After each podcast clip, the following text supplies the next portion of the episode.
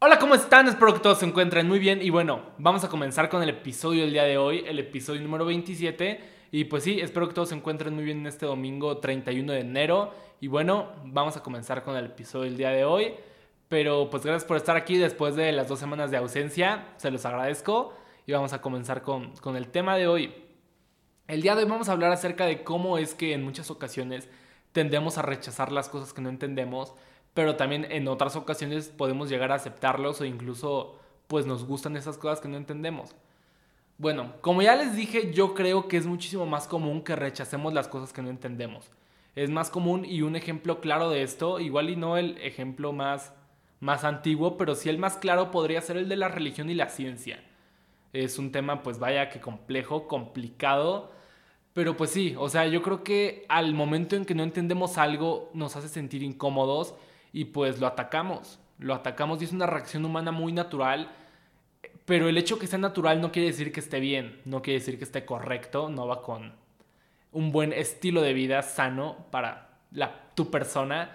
Entonces, pues sí, regresando al ejemplo de la ciencia y la religión, pues es algo complicado porque las personas que, que son religiosas, o sea, al decir las personas que son religiosas no, no quiero generalizar, igual y ahorita voy a generalizar, pero pues si les queda el saco, pónganselo. Entonces las personas que son religiosas, para no entender la ciencia, en muchos casos ni siquiera les interesa entender. Por ejemplo, la creación del universo. Por del lado de la ciencia tenemos la teoría del Big Bang. Y del lado de la religión, pues tenemos que, que fue Dios en siete días y todo esto. Entonces es algo complicado, porque aunque la, el lado religioso llegue a aceptar, ok, fue la teoría del Big Bang, lo que tú quieras, pero ¿quién dio la orden? Fue Dios. Entonces se vuelve algo, complicado, se vuelve porque ni siquiera pues están diciendo algo que sea como comprobado. No están diciendo nada a final de cuentas, nada más están como que, pues no sé, a mí se me hace un poco chistoso. Y ojo, o sea, no, con esto no quiero decir que todas las personas religiosas sean así. Estoy, estoy consciente que obviamente no, seguramente hay personas religiosas por ahí que, que tienen mucho conocimiento del tema acerca de la ciencia, de muchos temas, y también hay muchas personas que son ateas o que no son tan apegados a la religión, que pues son unos pendejos. Yo estoy seguro que en el por ahí debe de haber alguien que sea religioso y que me parta la madre con argumentos. Pero de todos modos es peligroso. O sea, el hecho que no estemos generalizando no le quita que sea peligroso y que sea un problema muy grande. Porque el hecho de que haya personas tan religiosas, pues le da a la religión un ejército que obedece por pura fe.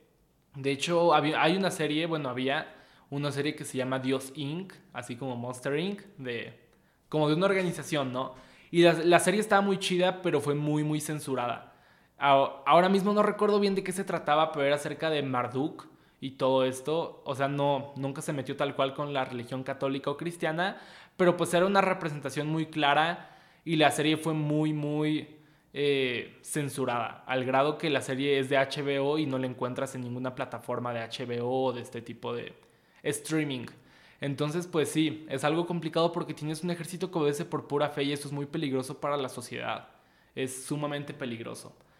El pedo de la ciencia y la religión más que nada nace de la falta de entendimiento y rechazo. Eh, rechazo, a mi parecer, por parte de la religión. Obviamente también hay cosas que la ciencia podría hacer para que todos estén mejor, pero bueno. Y viéndolo de esta manera que este problema nace por falta de entendimiento y rechazo, o sea, no por falta de rechazo, pero por rechazo, nos podemos poner a pensar que entonces también problemas como el racismo y cualquier tipo de denigración étnica o cultural nace de todo esto. O sea, que habrán pensado los primeros, bueno, hombres blancos al ver a gente de color. Obviamente se sintieron intimidados, no, no entendían lo que estaba sucediendo, era nuevo para ellos, se les hizo diferente, por lo tanto, ¿qué decidieron hacer? Rechazarlo, denigrarlo. Y pues sí, es, un tema complicado, pero a mi parecer tiene solución. ¿Y cuál sería la solución a esto? Hay que ponernos a pensar en una frase y analizarla. Todo lo que resistes, persiste. Es una frase de un psiquiatra suizo llamado Carl Gustav, Carl Gustav Jung. No sé exactamente cómo se pronuncia su nombre en suizo, pero bueno, esto nos dice que pues todo lo que, obviamente, a lo que nos resistimos, pues va a seguir ahí, va a persistir, porque son pedos nuestros. Que nosotros rechacemos algo no quiere decir que vaya a desaparecer. porque obviamente no va a pasar. Entonces, pues nada más tenemos que cambiar nuestra pinche mentalidad y ya, porque son cosas que a final de cuentas, pues nosotros no podemos controlar, pero sí podemos decidir cómo eso nos afecta. Y no solamente hablando del rechazo, también hablando de muchísimos otros temas. ¿Qué pasaría si en lugar de rechazar nos permitimos experimentar? Ayer estaba viendo, bueno, no sé si decir que era un episodio de cosas, pero, pero pues era como de cosas, de Jacobo Wong, pero estaba con Diego Rusarín y eh, se llamó Objetos. Estuvo muy cagado, la neta. Deberían verlo, se los recomiendo. El punto es que en algún momento del episodio, este Jacobo le pregunta a Diego, que qué le recomendaría para ser una mejor persona, para evolucionar, etc. Entonces él le dice que lo que le recomendaría sería que, que se empape de conocimiento, pero más que nada de cosas que no entiende o cosas que él rechaza. ¿Sí me explico? O sea, cosas que, que muchas veces creemos que no van con nosotros y por el simple hecho de que creemos que no van con nosotros, no nos permitimos experimentarlas. Solamente experimentando vamos a entender cómo es que piensan ese tipo de personas o ese tipo de cómo funciona ese tipo de pensamiento. Solamente así vamos a poder entender su lógica y eso nos va a llevar a nosotros a desarrollarnos mejor con nuestro entorno. Porque en nuestro entorno no todas las personas piensan igual a nosotros, no todo es como nosotros queremos y a la hora que empecemos a entender esto realmente, nos vamos a poder desarrollar mejor. Nos va a ayudar a ser más tolerantes y como ya les dije, comprender la lógica de otras personas. Y solamente así, solamente experimentando lo que rechazamos, yo creo que sería la clara solución a los problemas que ya les había dicho, como el racismo, solamente así. Y además, no sería como de las dos partes, o sea, sí tiene que ser como del lado opresor. ¿Por qué? No es como que las personas de color se vayan a poner a decir, ok, ¿qué sentirán las personas racistas al vernos? Hay que entenderlos, hay que entenderlos. No, obviamente no, o sea, tiene que ser totalmente al revés. Las personas pues, o sea, no quiero decir blancas porque pues sería estar generalizando y no está chido. Ah, es algo que a veces me da como que miedo, ¿saben? El hecho de generalizar. O sea, cuando de repente diga cosas, nunca voy a estar generalizando. A menos que sí les diga como estoy generalizando. Pero pues no se lo tomen como si estuviera generalizando porque ahí es cuando comienzan los problemas. Pero bueno, entonces eh, las personas racistas. Solamente cuando las personas racistas se pongan a realmente pues darse cuenta que, no chingues, no es como que nosotros al nacer elijamos, nosotros al nacer elijamos de qué color ser, o sea, no para nada. Y el ser del color que seas no te da derecho de denigrar a nadie. Entonces, pues el racismo a final de cuentas es una pendejada y pues yo creo que sería la solución, pero pues es una solución compleja, no es como que sí, ya hay que hacerlo, porque tienes que convencer a las personas racistas de que realmente entiendan que pues están pendejos y es algo complicado. Pero bueno, ¿Es así en todos los aspectos de la vida? La respuesta es no. ¿Por qué? Porque si entramos en temas de arte, pues no siempre tenemos que entender el arte para que nos guste. No, no tenemos que entenderlo siempre para que nos guste y yo creo que eso es lo bonito del arte. Yo creo que eso es lo, más chingón. Porque hablando del mundo, eh, bueno, del mundo físico iba a decir, o sea, hablando de otro tipo de temas, o sea, como aspectos sociales o aspectos de nuestra vida cotidiana, sin contar nada de arte, pues me he puesto a analizar cómo me comporto yo a veces y la verdad es que sí tiendo a rechazar mucho las cosas que no entiendo. Hablando pues de muchas cosas, tiendo a rechazarlo, o sea, incluso en películas. Es así como que no, a la chingada, no, no sé qué pedo. Entonces, pues está mal ser así. Pero en el arte eso es lo bonito porque no necesitamos entender las cosas para que nos gusten. Es más, o sea, no creo que nadie, por ejemplo, vamos a, bueno, no, vas a un museo, vamos, hay que ir todos juntos, los que, estamos, los que están escuchando este podcast, los voy a invitar a ir a un museo.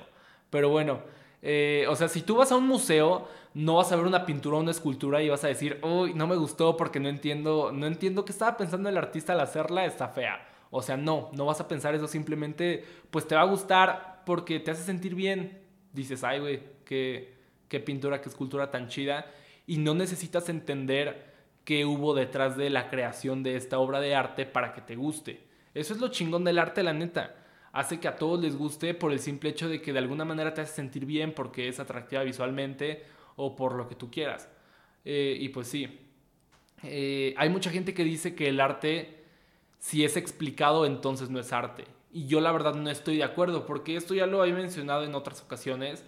Yo creo que en algunas ocasiones sí es importante, sí es importante conocer qué hay detrás de una canción, de una pieza de arte, porque eso te puede ayudar a, apreciarlo de una mejor manera, te puede ayudar a apreciarlo de mejor manera y, y al apreciarlo de mejor manera lo vas a poder entender de mejor manera.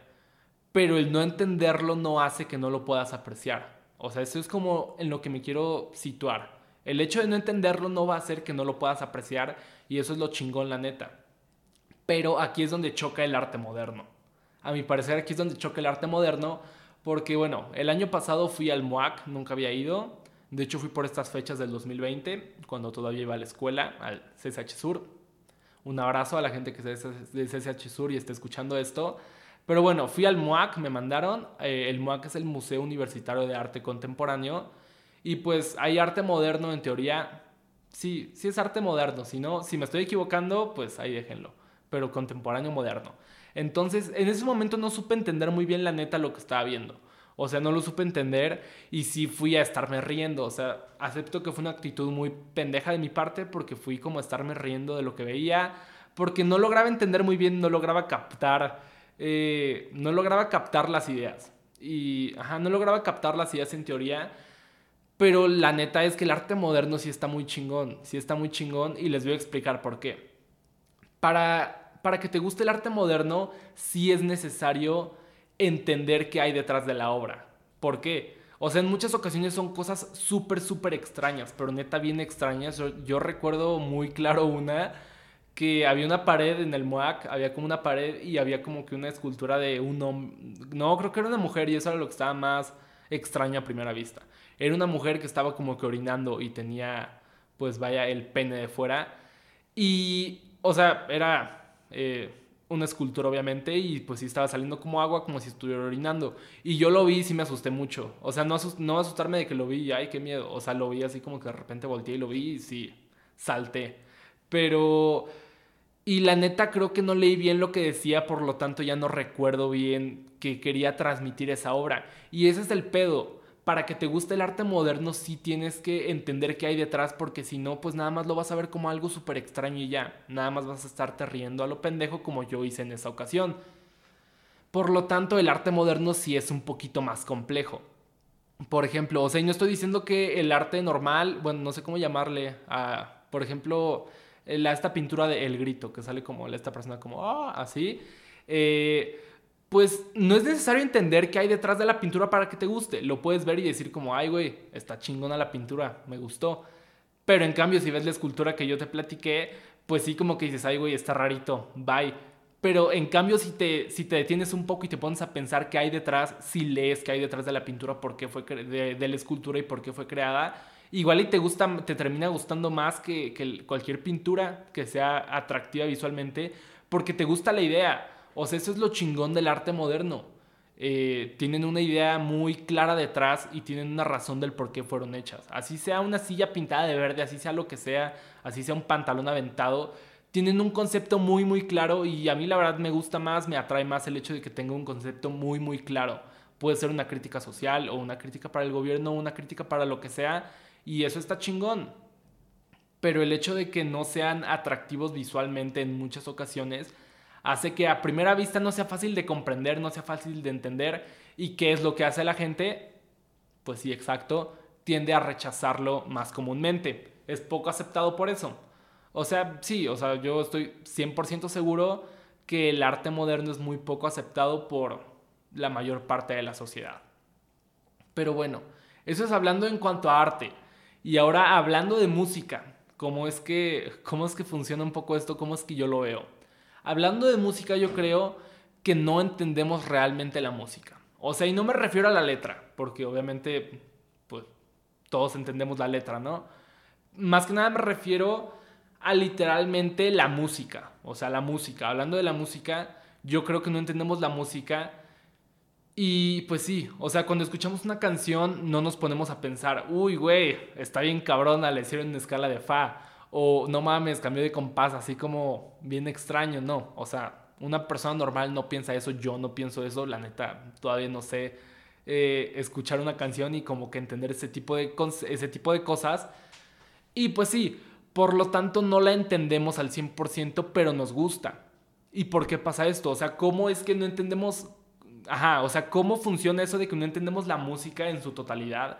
No entendemos qué hay detrás de una canción, pero aún así nos gusta. Aún así nos gusta. Spinetta, este Luis Alberto Spinetta, músico argentino, eh, tenía canciones muy chidas, tenía canciones bien extrañas. Eh, el mejor disco argentino hecho en la historia se le atribuye a él, que es el Artaud, que lo hizo con su grupo Pescado Rabioso. Yo no lo había escuchado apenas hace como dos, tres años lo escuché y la neta tiene canciones que sí están medio indigeribles, pero tiene otras que están muy buenas. Hay una que a mí me gusta que es como con guitarra acústica que se llama Por. Y no entiendo qué quiere decir eh, todo lo que está diciendo. Por esa época, eh, pues todos los que lo conocen y así dicen que leyó a muchos poetas malditos y las canciones pues están bien extrañas. Están bien extrañas, pero vaya, o sea, lo que quiero decir con esto de Luis Alberto Spinetta es que aún así él haciendo canciones súper extrañas, canciones indigeribles de alguna manera en muchas ocasiones, él tiene una canción que se llama Seguir viviendo sin tu amor y es su canción más escuchada, creo que en Spotify tiene como 60 millones de reproducciones eh, y pues sí, a pesar de que esa canción solamente tiene como tres acordes, o sea, él ha dicho que esa canción nada más tiene tres acordes y es su canción más escuchada, a comparación de otras canciones donde hay cambios de, escalas, cambios de compás, etc. Esa canción de tres acordes es su canción más escuchada. ¿Y por qué? O sea, a final de cuentas, esto pasa porque la música son sentimientos.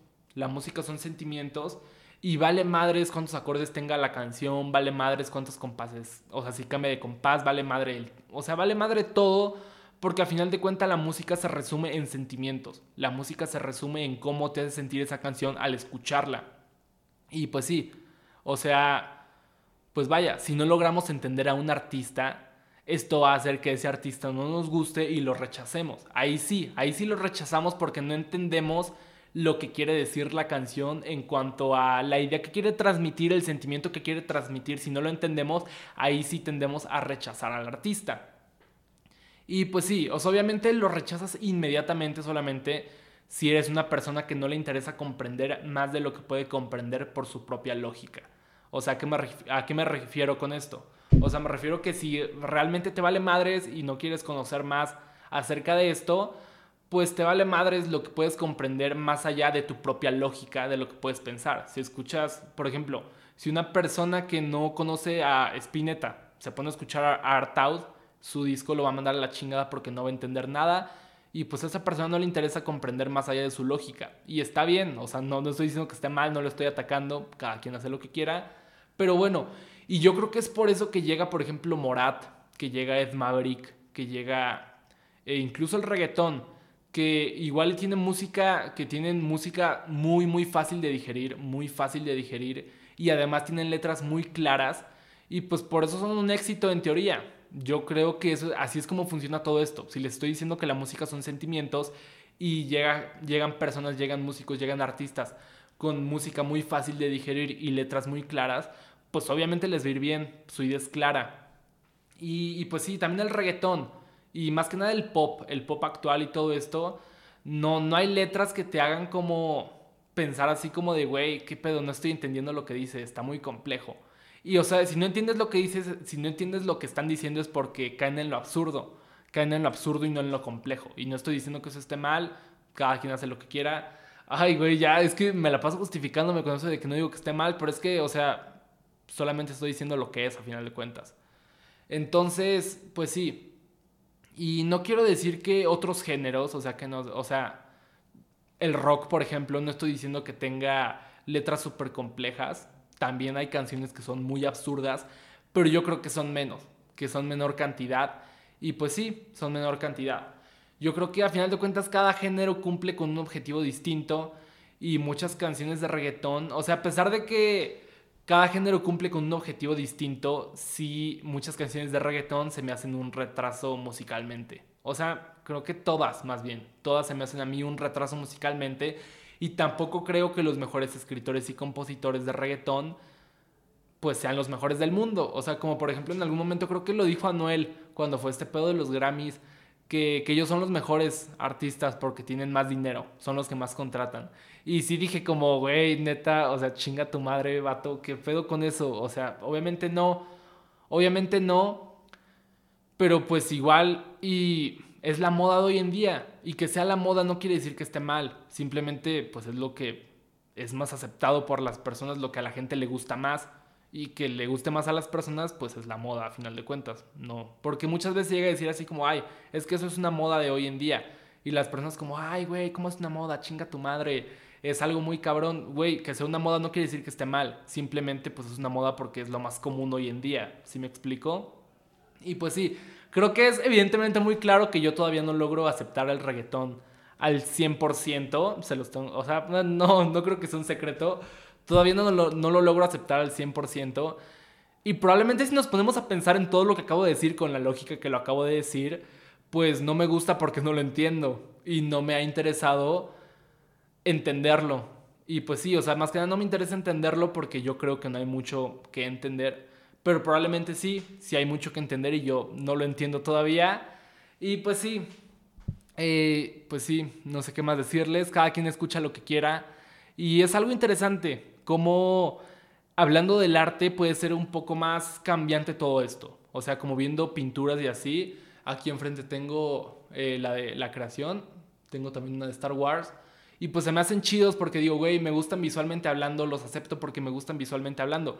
Pero si tuviera aquí pues algo como que de arte moderno, se diría como, uy, güey, está como que de la chingada verlo así nada más. O sea, puede llegar a ser incómodo y lo rechazas, pero pues hay que entenderlo para no rechazarlo. Y pues sí, más que nada yo creo que la conclusión del día de hoy es que pues empieces a entender por qué rechazas las cosas empiezas a aceptar más cosas y así pues vas a poder desarrollarte mejor en tu entorno. Y pues sí, eso es todo por el día de hoy. Eh, les agradezco que estén aquí escuchando, gracias. Y ah, la recomendación musical, no crean que se me olvida. El día de hoy, pues, eh, la recomendación es Say Ocean, una banda. Acaban de estrenar sencillo el jueves y el video salió el viernes. Está muy cool la canción, se llama No Estoy Roto. Y pues, pues sí, se las recomiendo. Es pop punk, ya saben. Aquí, pues sí. Y bueno, eso es todo por el día de hoy. Nos vemos la próxima semana. Hubo un cambio la próxima semana en el episodio del 14 de febrero. No vamos a tener a Marlon, pero vamos a tener otro invitado, así que espérenlo, va a estar muy cool. Y pues nos vemos. Gracias por escuchar. Bye.